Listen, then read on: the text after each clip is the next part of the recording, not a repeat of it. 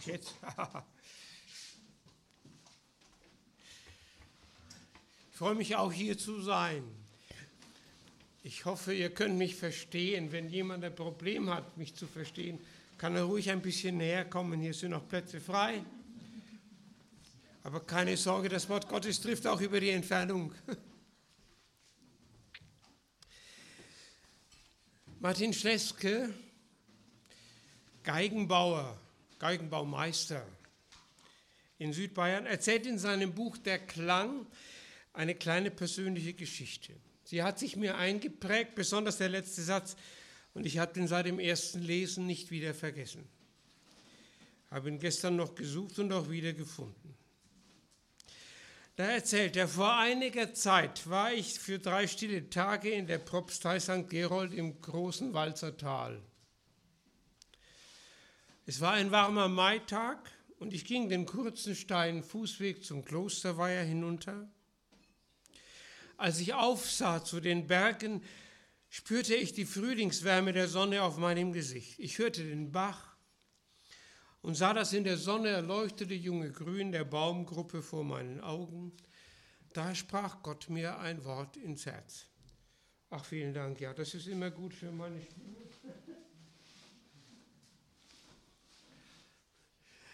Ich habe manchmal einen Frosch dabei, der gehört da eigentlich nicht hin, aber.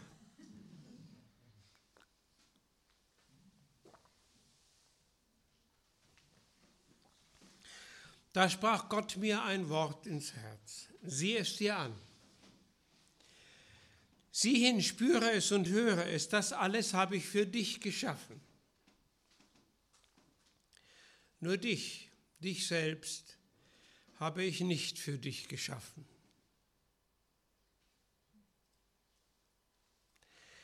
Dich selbst habe ich nicht für dich geschaffen. Das könnte ein Kommentar zu dem Text sein, um den es heute in der Predigt gehen soll. Nicht, dass ich das schon könnte, aber die Bibel sagt es und sie sagt es zu uns, zu euch und zu mir. Ich lese uns vier Verse aus Galater 6. Einer trage des anderen Last. So werdet ihr das Gesetz Christi erfüllen. Denn wer sich einbildet, etwas zu sein, obwohl er nichts ist, betrügt sich selbst. Jeder prüfe sein eigenes Werk, dann wird er nur im Blick auf sich selbst sich rühmen können, nicht aber im Vergleich mit anderen. Denn jeder wird seine eigene Bürde zu tragen haben. Nun, wer die Last eines anderen trägt, kann nicht für sich selber leben. Er lebt in der Nachfolge dessen, der um seinetwillen Mensch geworden, nicht um seinetwillen Mensch geworden und gestorben ist, sondern um unseretwillen. Er lebt in der Nachfolge Jesu. Zwei Gedanken, also der erste, in Gottes Kraft Lasten tragen in Gottes Kraft Lasten tragen. Das hat Jesus uns vorgemacht. Manfred Siebald hat zu diesem Gedanken ein Lied geschrieben, ein jeder trage die Last des anderen. Vielleicht kennen es manche. Darin heißt es, er trug von unseren Lasten das schwerste Stück, er trug unsere Schuld. Und dabei machte er, Entschuldigung, das kommt gleich noch, er trug unsere Schuld, weil er uns mit Gott, seinem Vater, versöhnen wollte. Dafür ist er Mensch geworden und schließlich für unsere gestorben, Schuld gestorben. Er kümmerte sich um unsere Last, um deine und meine, nicht um seine. Er hatte ja keine Sünde. Er hat uns das vorgemacht. Nehmen wir als Beispiel wie Jesus das mit seinen Jüngern gemacht hat, da hat er ihnen die Füße gewaschen. Das hat er für sie gemacht, nicht für sich. Seine hätten es auch gebraucht, ja. Wenn man da so über die Landstraßen läuft mit offenen Schuhen. Okay, er hat es gemacht. Und dann hat er ihnen gesagt, ich habe euch ein Beispiel gegeben, damit ihr aneinander das tut, was ich an euch getan habe. Er hat nicht gesagt, lehr die anderen, dass sie sich auch von mir die Füße waschen, sondern er hat gesagt, mach das gleiche wie ich. Nun hat jeder von uns in seinem Leben Lasten zu tragen. Die werden ganz verschieden sein. Ich kenne euch nicht, ich kann euch nur vor den Kopf gucken, sage ich immer. Lasten, Krankheiten vielleicht, die jemand hindern, den Menschen zu dienen, die man liebt. Nicht einfach. Ich habe jetzt Nachricht bekommen von einer Mutter mit vier Kindern, die liegt im Krankenhaus, hat fast unerträgliche Schmerzen hofft, dass ihr geholfen werden kann, Lasten, die auch nicht von jetzt auf gleich wieder weggehen. Beziehungsprobleme, die man sich nicht gewünscht hat und für die man keinen Ausweg weiß. Ungelöste, vielleicht sogar unlösbare Konflikte. Zum Lösen eines Konfliktes gehören ja immer zwei. Wenn ich dazu bereit bin und der andere nicht, kann es sehr schwierig werden. Ich habe in einem Buch von jemandem gelesen, der hat erzählt, Axel Kühner sagt vielleicht auch manchem was, der hat erzählt, nachdem ich zum Glauben kam, hat mein Bruder kein Wort mehr mit mir gesprochen. Seitdem. Das sind ein paar Jahrzehnte vergangen. Lasten. Lebenssituationen, in denen man mehr Fragen hat als Antworten. Ein plötzlicher Todesfall, der uns ratlos und traurig zurücklässt und wir ihn, können ihn nicht ändern. Der Mensch ist tot und ist nicht mehr da.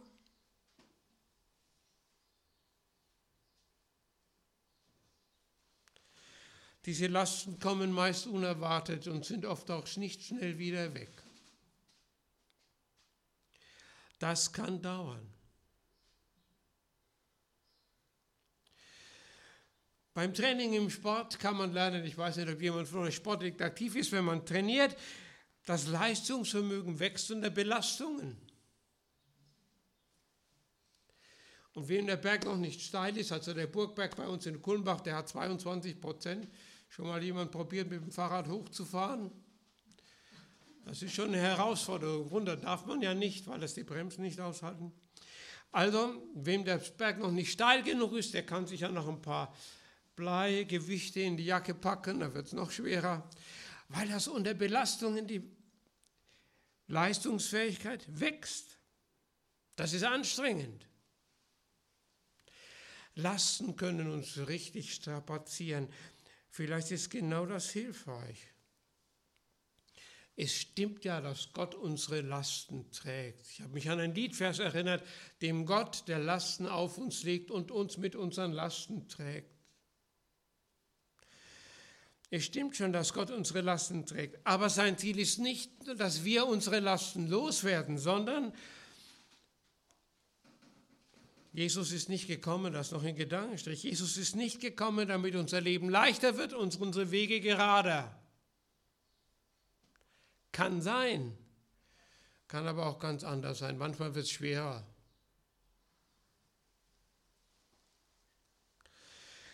Jesus ist dafür nicht gekommen und Gottes Ziel ist es, dass wir die Lasten miteinander tragen können. Nochmal Manfred Siebald, er nahm uns von den Lasten das schwerste Stück, er trug unsere Schuld, jetzt kommt die Fortsetzung, und dabei machte er unsere Hände und unseren Blick für die Lasten des anderen frei. Das war sein Ziel. Wir leben nicht für uns selber, sondern für die, die uns brauchen. Dich habe ich nicht für dich geschaffen.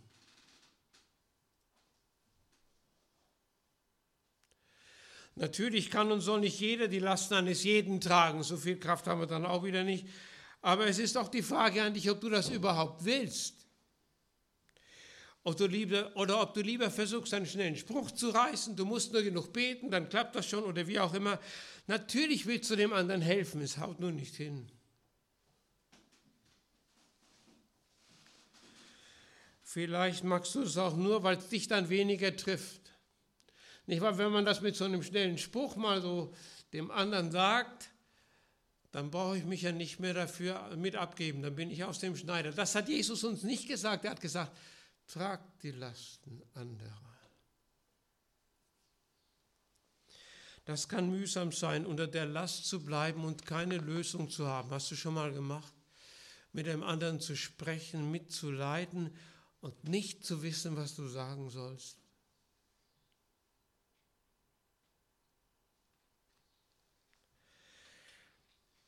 Vielleicht fühlst du dich ohnehin schwach, zu schwach dazu. Was soll ich denn da machen? Mhm.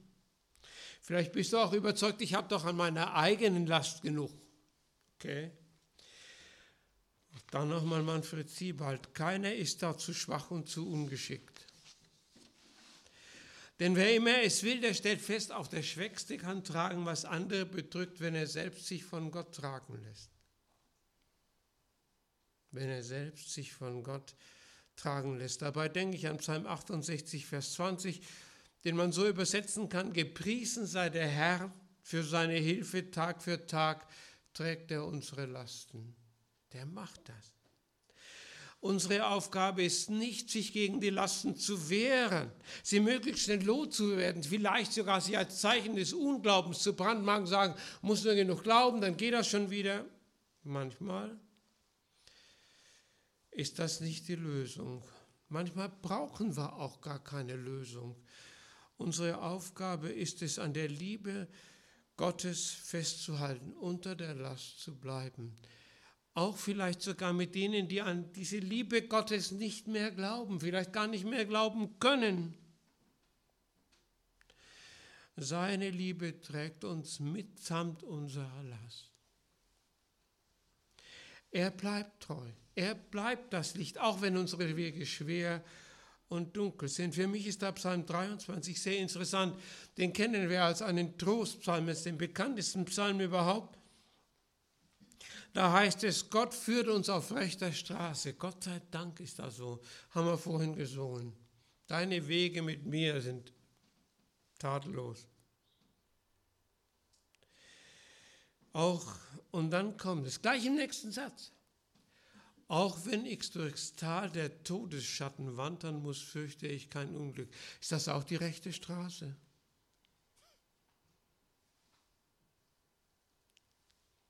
Sicher kein leichter Weg.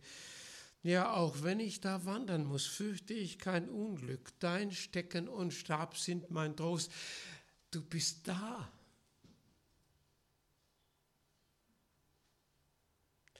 Du hältst mich fest du führst mich, auch wenn ich durchs Tal der Todesschatten wandern muss. Du trägst mich, du behältst das Ziel im Auge und bringst mich dahin. Das Tal der Todesschatten gehört zu dem Weg, den du mich führst. Kein leichter Weg. Aber du führst mich. Du führst mich. Du bist mein Trost. Auch wenn, wenn ich selber da nicht durch muss, sondern ein anderer da durch muss und ich den da begleite, das ist nicht einfach. Da geht es wirklich um Lernen. Lernen ist ja so ein interessantes Wort, ist euch das schon mal klar geworden? Lernen bedeutet immer etwas zu üben, was ich noch nicht kann. Wir haben es immer lieber, wir können es schon, ne? wir haben es drauf und ich bringe dir das bei, dass du es auch drauf hast. Haben wir lieber. Da muss der andere lernen. Aber wenn ich selber lernen muss, was ich noch nicht kann, ich kann mich noch gut erinnern, am Abend vor meiner Fahrprüfung, ne, hat mich die Fahrlehrerin nochmal rausgenommen, da musste ich nochmal rückwärts einparken üben. Ich musste es dann in der Prüfung gar nicht machen, aber gut, dass ich es konnte. Da brauchen wir manchen Schritte, um das zu lernen. Wir werden immer wieder Versagen erleben. Wir werden immer wieder die Vergebung Gottes brauchen. Nochmal, es ist gewiss wichtig, füreinander zu beten, ja. für die körperlichen Lasten, für die geistlichen Lasten, für die menschlichen Lasten, für die beruflichen Lasten, für die Fragen der Lebens Lebensführung. Es ist wichtig, füreinander zu beten, aber nicht, damit sich das alles in Luft auflöst und es wieder leichter wird, sondern dass wir mitten in der Last die Kraft bekommen, die wir brauchen, die Kraft und die Treue Gottes Erfahrung erfahren, der Gott, der uns niemals los ist, der uns niemals aufgibt. Ich finde das schön, habe heute Morgen den Psalm von diesem Sonntag gelesen, da heißt es, aus der Tiefe schreie ich Herr zu dir. Aus der Tiefe schreie ich Herr zu dir. Ja, wir sind manchmal in der Tiefe. Paulus sagt mal einen interessanten Satz, der sagt, weint mit den Weinenden. Der sagt nicht, freut euch mit den Fröhlichen und sorgt dafür, dass die Weinenden sich auch wieder freuen können. sagt er nicht. Er sagt, weint mit den Weinenden. Vielleicht sind die Tränen die einzige Weise, wie sie ihren Schmerz ausdrücken können, weil ihnen die Worte fehlen. Gottes Sache ist es, ihre Tränen zu trocknen. Das macht er auch. Gottes Sache ist es, die Tränen zu trocknen. Unsere Sache ist es, mit ihnen zu weinen, bis Gott Heilung und Hilfe schickt, sofern es tut. Manchmal tut das bald, manchmal später, manchmal gar nicht. Gottes Sache ist es, die Tränen zu trocknen. Unsere Sache ist es, mitzuweinen, bis Gott Hilfe schenkt. Ja, wir leben davon, dass Gott uns liebt. Jeder von uns lebt davon. So sehr hat Gott die Welt geliebt, auch dich und mich. Er kennt dich besser als ich, Gott sei Dank. Dass er seinen einzigen Sohn gab. Das heißt, das Tragen der Lasten, wie Jesus uns das vorgemacht hat, das Tragen der Lasten ist eine Konkretion der Liebe, eine Gestalt, wie wir Liebe üben. Wenn wir so von Gott geliebt werden, dann lasst uns diese Liebe doch an anderen üben, die unter ihren Lasten leiden. Und wenn es schwer wird, dann denk nochmal dran, es ist eine Gestaltwerdung der Liebe, wenn du andere lieben willst. Hier kannst du es üben. Jesus sagt, macht es genauso wie ich.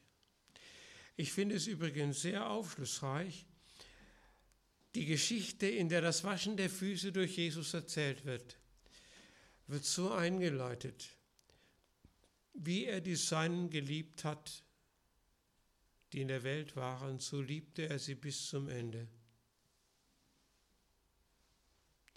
So liebte er sie und dann wäscht er ihnen die Füße. Das war ein Sklavendienst, den kein erwachsener Jude freiwillig gemacht hat, außer Jesus aber sonst nicht. Ein Dienst der Liebe. Lasten tragen in der Kraft Gottes. Der zweite Gedanke, in Gottes Augen jemand sein. Jemand sein.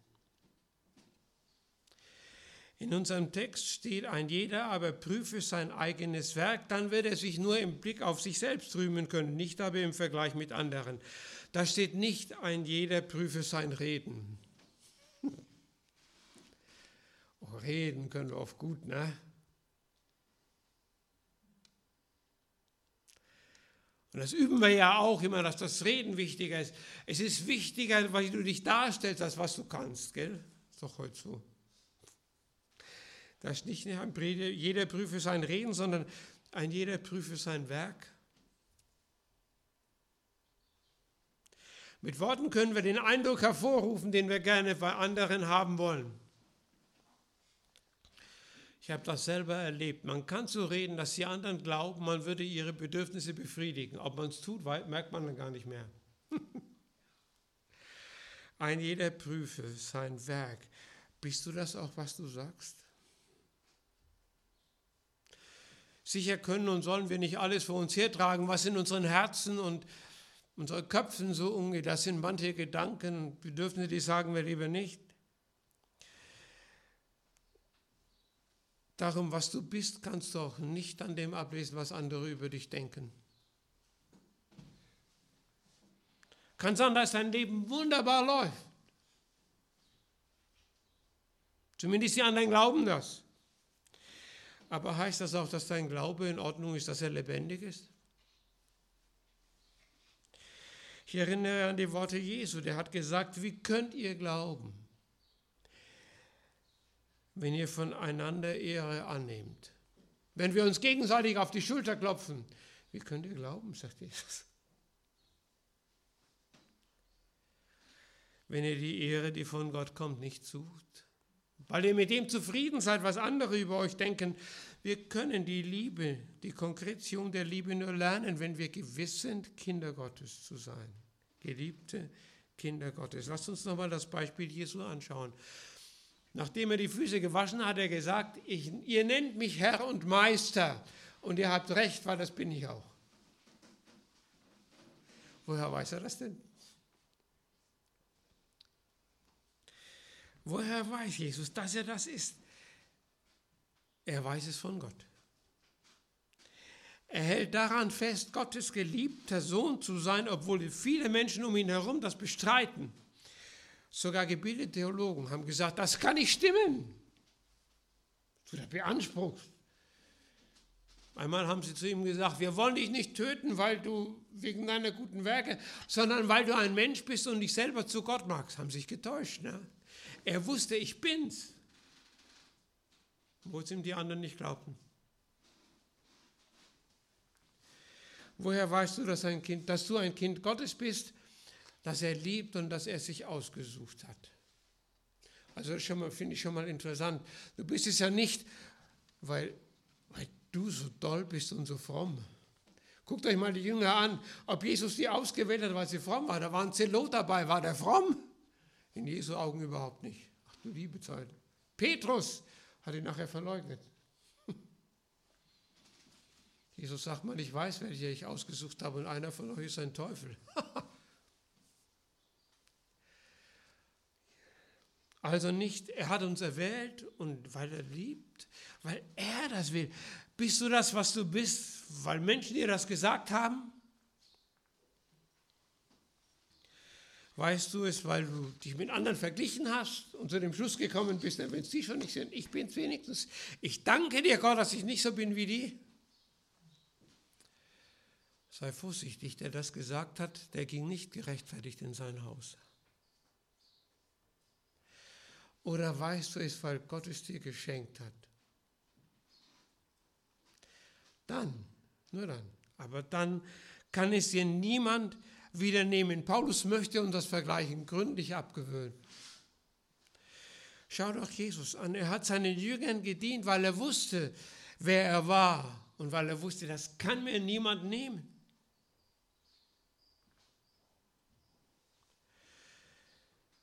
Das kann niemand in Frage stellen. Was und wer du bist, bist du immer dadurch, dass Gott es dir zuspricht.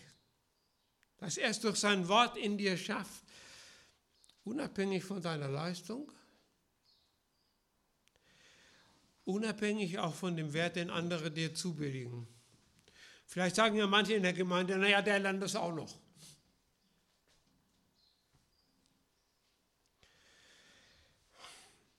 Du bist es trotzdem, auch wenn andere das von dir nicht halten. So denkt Gott über mich und über dich. Er lädt dich ein, auch so über dich zu denken. Obwohl du ja gewohnt bist, im Wettbewerb gegen andere bestehen zu müssen. Wir haben es doch gerne, wenn wir es auch zu was gebracht haben. Ne? Was immer das dann bedeutet. Hier umzulernen ist eine wirkliche Herausforderung. Aber es ist ja wahr. Als Christ bin ich schon jemand, bevor ich etwas geleistet habe sogar ohne dass ich etwas geleistet habe. Und du übrigens auch. Und du auch. Ganz und gar unabhängig von deinen Gaben. Manchmal hört man das ja so, du musst deine Gaben realisieren, du musst dich selber verwirklichen. Ja klar, aber doch nicht, damit du was wirst, sondern weil Gott dich schon zu etwas gemacht hat unabhängig von deinen Gaben, unabhängig von deiner Treue. Ach du liebe Zeit, wenn mein Glaube von meiner Treue abhinge, dann hätte der Petrus wahrscheinlich keine Briefe mehr geschrieben. Ne? Auch unabhängig von deinem Versagen. Auch unabhängig von deinen Erfolgen. Ganz gleich, wie diese definiert werden. Das ist einerseits ganz wunderbar, andererseits aber auch in unserer Welt ganz schwierig zu leben und festzuhalten, denn unsere Welt ist nun mal anders. Es geht darum, immer besser zu sein, mehr zu verdienen. In der Schule wollen wir die besseren Noten haben, möglichst noch in größerer Anzahl. Und wenn wir nicht, dann doch wenigstens unsere Eltern. Drei in Englisch. Mensch, bisschen Hosenboden, ne? dann wärst du zwei geworden. so denken wir. Bei der Bewerbung mögen wir möglichst, möchten wir möglichst andere ausstechen und die Stelle kriegen.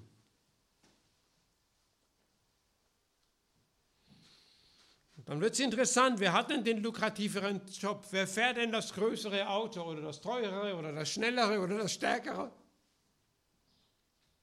Wessen Handy kann mehr? Und schnell kommt es dann dahin, dass man auch in der Gemeinde mehr Beachtung finden möchte. Der auch schon mal darunter gelitten, wenn ich das, ich habe das vor zwei Jahren auch gesagt, hat es keiner gemacht. Jetzt sagst du, jetzt wird es gemacht.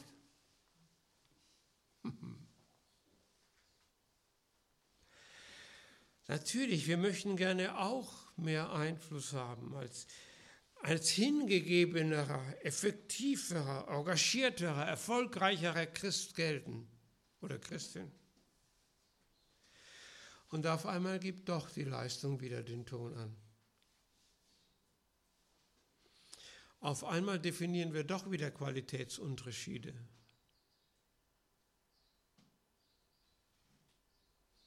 Nur dieses Mal auf geistlicher Ebene.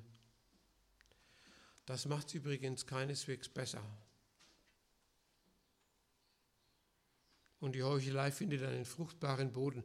Wer möchte denn riskieren, dass die anderen wirklich wissen, wie es in mir ausschaut? Habe ich in dieser Woche einen Artikel gelesen, der sagt, ach, ich erlebe das erstaunt, ich bin immer wieder erstaunt, wie andere Leute dadurch ermutigt werden, dass es bei mir auch nicht läuft. Ich darf fröhlich weiter mittelmäßig glauben. Finde ich so schön. Wir sind ja auch nicht die optimalen Christen, oder? Also ich nicht. Ich weiß nicht, wie es bei dir ist. Will niemand zu nahe treten. Vielleicht kann ich besser predigen als andere, aber was heißt das? Was heißt das? In den Augen Gottes. Deswegen ist es auch mit dem Dienen manchmal richtig schwierig, weil es in den Gemeinden auch nicht so wirklich klappt. Ne? Weil wir auch lieber besser sein möchten. Wenn du dich unter die Last der anderen beugst, kannst du dann größer und glaubensstärker sein? Wer bin ich dann noch? Ich will es dir sagen, du bist der, den Gott aus dir gemacht hat. Du bist die, die Gott aus dir gemacht hat. Das gilt unabhängig davon, was du geschafft hast. Oder was du glaubst, dass andere denken, dass du hättest schaffen müssen. Kriegt man ja manchmal auch noch gesagt. Es gilt unabhängig auch von dem, was du in deinen Augen, eigenen Augen bist. Es gibt auch eine ganz raffinierte Form von Dienen. Man kann so viel dienen, bis man unentbehrlich wird in der Gemeinde. Dann geht es nicht mehr ohne mich, ne? Ist das dann noch dienen?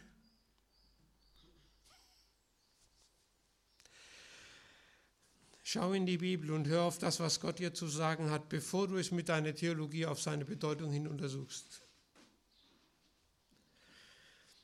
Ich finde das so schön. Gott schaut mich mit Liebe und Barmherzigkeit an. Das dürfen wir untereinander machen. Jesus hat schon alles vollbracht. Es kommt nie mehr auf das an, was du vollbringst. Nie mehr. Verlass dich getrost und zuversichtlich darauf, dass alles, was dich wertvoll macht, schon fertig ist. Jesus hat gesagt, es ist vollbracht.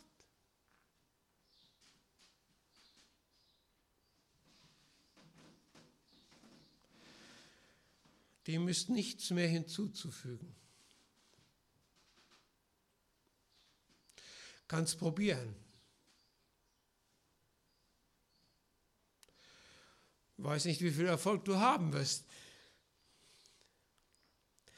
Gott wird dich reinlassen in den Himmel um Jesu willen. Es ist vollbracht. Du brauchst und du kannst nichts mehr hinzufügen. Schauen wir uns das nochmal an. Als Jesus wusste, dass Gott ihm alles in die Hand gegeben hatte, dass er von Gott ausgegangen war und zu Gott ging, da nahm er das Tuch und die Schüssel und wusch seinen Jungen die Füße. Seine Bedeutung stand fest. Er wusste, wer er war. Und er wusste, dieser Dienst der Liebe macht mich nicht kleiner oder unbedeutender. Der Menschensohn, damit bezeichnet sich Jesus selbst. Der Menschensohn ist nicht gekommen, dass er sich dienen lasse, sondern dass er diene und sein Leben hingebe zum Lösegeld für viele. Ich wünsche euch ein fröhliches Lernen von Jesus. Lasten anderer zu tragen, ohne sie wegzudiskutieren oder zu relativieren. Und jemand zu sein, nicht in den Augen der Menschen, sondern in den Augen Gottes. Dich selbst, sagt Gott, dich selbst habe ich nicht für dich erschaffen. Lieber Herr, vielen Dank, dass du uns liebst und das unerschütterlich und ohne Grenzen.